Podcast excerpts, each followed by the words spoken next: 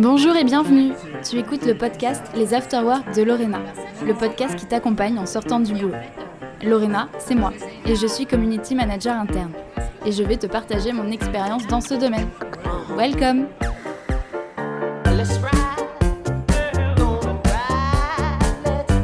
Dans le précédent épisode, on s'est posé la question de savoir à quoi sert un RSE, c'est-à-dire un réseau social d'entreprise.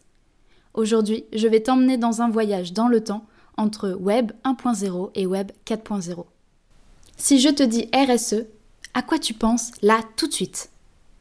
Je parie que vous êtes nombreux à penser à la responsabilité sociétale des entreprises. Et je ne vous blâme pas, car si on tape ces trois lettres dans Google, on tombe sur une multitude de sites internet sur ce sujet. Or, depuis quelques années, dans le jargon de la com interne, cela signifie aussi réseau social d'entreprise, ou la version anglaise ISN for Enterprise Social Network. Bon, petite parenthèse, euh, merci de ne pas vous moquer de mon accent. Et bon, et pour ceux qui compatissent car ils se reconnaissent dans mon anglais approximatif, je vous conseille le podcast J'améliore mon anglais. Je ferme la parenthèse. Tu l'auras compris, le sujet principal de ce podcast, c'est les réseaux sociaux d'entreprise, donc RSE. Ne t'étonne pas alors si j'utilise beaucoup cet acronyme, voire euh, vraiment très beaucoup. Un peu d'histoire s'impose pour bien comprendre les origines des RSE. Tu te rappelles, au début de ce podcast, j'ai parlé de Web 1.0, Web 4.0. Je ne sais pas si ça te parle. Promis, je ne vais pas aborder des sujets techniques, mais simplement éveiller ta culture générale en matière de web. Et c'est super intéressant, car c'est en lien avec nos propres usages en tant qu'utilisateurs. On utilise tous Internet au moins une fois dans la journée. Certains experts disent qu'on est dans l'ère du Web 4.0, dit le web intelligent. Pour l'instant, il n'y a rien de bien concret sur ce nouveau web. Les experts n'officialisent rien à son sujet car il fascine autant qu'il est frais. En effet, il pousse la personnalisation du web 3.0 à son paroxysme et on peut se poser des questions sur la protection de notre vie privée et le contrôle des données. On n'analyse plus uniquement tes données pour connaître qui tu es, mais pour anticiper tes comportements et notamment tes comportements d'achat. Mes petits retours en arrière pour bien comprendre ce dont je suis en train de parler. Au début des années 90, le web dit Internet devient accessible pour tous. Avant cela, c'était simplement un outil de la NASA. Et c'est maintenant que le voyage dans le temps commence. Attention au décollage. On se rappelle tous du son grésillant de la connexion à Windows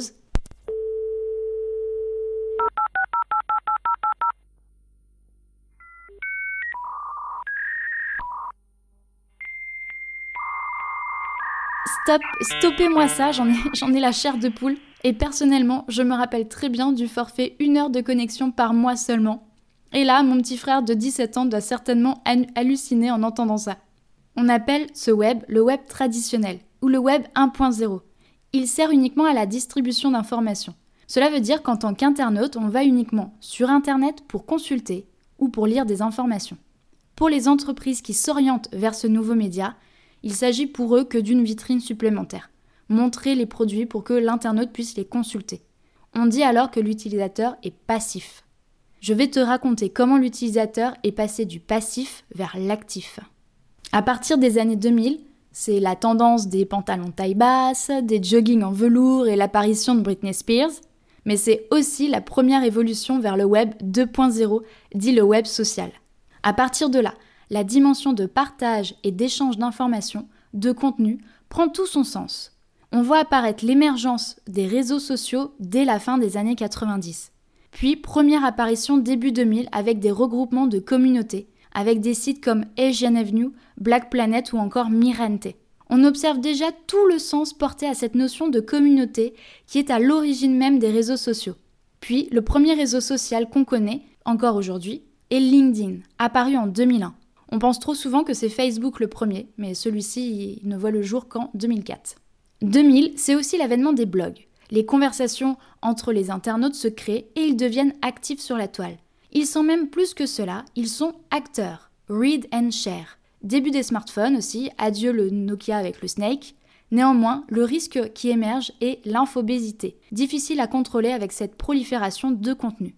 On poursuit notre voyage dans le temps et on arrive en 2010. 2010, c'est l'année d'Avatar, du premier iPad et du Web 3.0 ou le Web sémantique. Avant, on parlait d'un risque d'infobésité liés à des contenus en tout genre. Maintenant, cette masse de contenu est organisée en fonction du contexte, des besoins et de la géolocalisation et des préférences de chaque utilisateur. Tout ceci est possible par l'avènement des smartphones. Tu l'auras compris, grâce à tes données, les marques savent tout de toi et peuvent te pousser des contenus au bon moment. Et c'est là que l'utilisateur devient alors un consommateur engagé. On parle de lui comme un consomme-acteur. Il ne va plus attendre qu'on lui demande son avis, il va le donner de lui-même et je peux te dire que son avis, il compte. Pour les marques, le Web 3.0 est une aubaine pour mieux connaître son consommateur. Mais c'est aussi une menace pour la gestion d'une crise car un consommateur mécontent va en parler davantage autour de lui qu'un consommateur satisfait. Pour ta curiosité personnelle, je te conseille le documentaire Derrière nos écrans fumés, disponible sur Netflix, pour en apprendre plus sur le traitement des datas et notre rôle en tant que consommateur. Mais je te laisse le regarder et te faire ta propre opinion.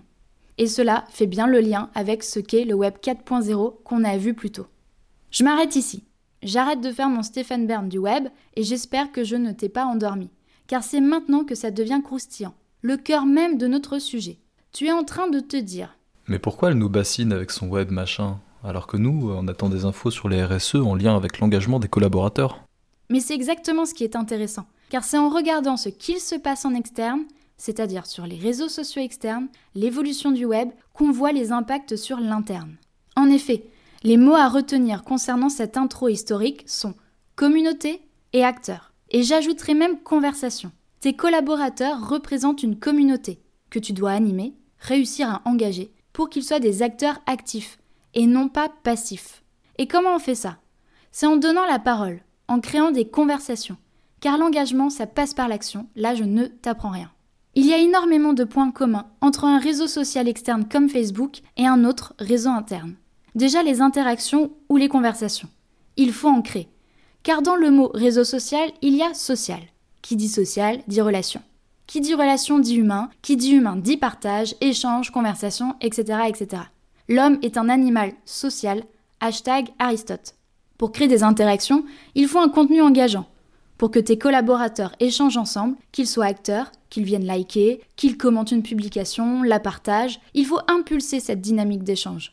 Pour tous les réseaux sociaux, c'est la même chose. S'il n'y a aucune interaction sur ta communauté, sur ton fil d'actualité, ce n'est pas un réseau social. C'est autre chose, comme un intranet, pour simplement consulter des infos.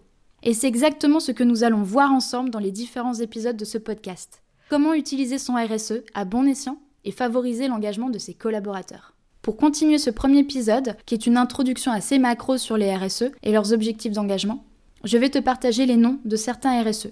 Et tu peux retrouver tout cela dans l'article LinkedIn que je vais mettre en lien. Aujourd'hui, je travaille sur Yammer, qui est le RSE de Microsoft. Et pour la petite histoire, Promis, celle-là, elle est vraiment petite. Microsoft a lancé le premier RSE qui est Yammer en 2008. Et pourtant, il y a eu un boom parmi les entreprises françaises qu'en 2016. Et là, tu te poses la question Ah ouais? Mais pourquoi 8 ans plus tard? Tout simplement parce que Facebook a mis son nez dedans, s'est intéressé au sujet en créant Workplace by Facebook. Et là, ça a été le boom en 2016. Donc voilà, d'un côté tu as Yammer, Workplace, qui sont les deux géants. Et puis tu en as d'autres comme Jamespot, Talk Spirit et Azendo. J'ai prévu dans un autre épisode de te parler plus en détail de Yammer notamment. Néanmoins, j'ai aussi testé Jamespot, mais je préfère te parler d'un RSE que je connais bien et que j'utilise tous les jours. Mais n'hésite pas à les tester, la plupart proposent des essais de 30 jours, donc profites-en. Par contre, les techniques d'animation de communauté qu'on va partager ensemble fonctionnent pour tous les RSE. Je vais terminer cet épisode en te rappelant quelques termes du lexique spécial RSE. RSE, on a vu, tu sais ce que c'est, je ne reviens pas dessus. On parle de communauté composée par tes collaborateurs qui sont des membres de tes groupes. En effet, les RSE fonctionnent avec des groupes, comme Facebook aujourd'hui et ses groupes. Sur Yammer, c'est la même chose. L'objectif pour un collaborateur est de rejoindre un ou des groupes en fonction de ses intérêts. Et pour un communicant, l'objectif est de créer un ou des groupes en fonction des sujets qu'il anime. Cela peut être un groupe éphémère pour un événement, un groupe général de l'entreprise ou de son entité pour communiquer de manière institutionnelle, un groupe pour une équipe, un groupe pour un projet, etc. Et en tant que communicant ou créateur d'un groupe, tu es évidemment l'admin, c'est-à-dire l'administrateur, ou le CM, c'est-à-dire le community manager. Et si tu n'es pas encore convaincu et que tu te demandes quels sont les avantages d'un RSE pour tes collaborateurs, je te dis alors rendez-vous au prochain épisode. C'était les Afterwork de Lorena, le podcast qui t'accompagne en sortant du boulot. Merci pour ton écoute et on se retrouve au prochain épisode. Et n'oublie pas de t'abonner à ce podcast pour être averti de sa sortie. Salut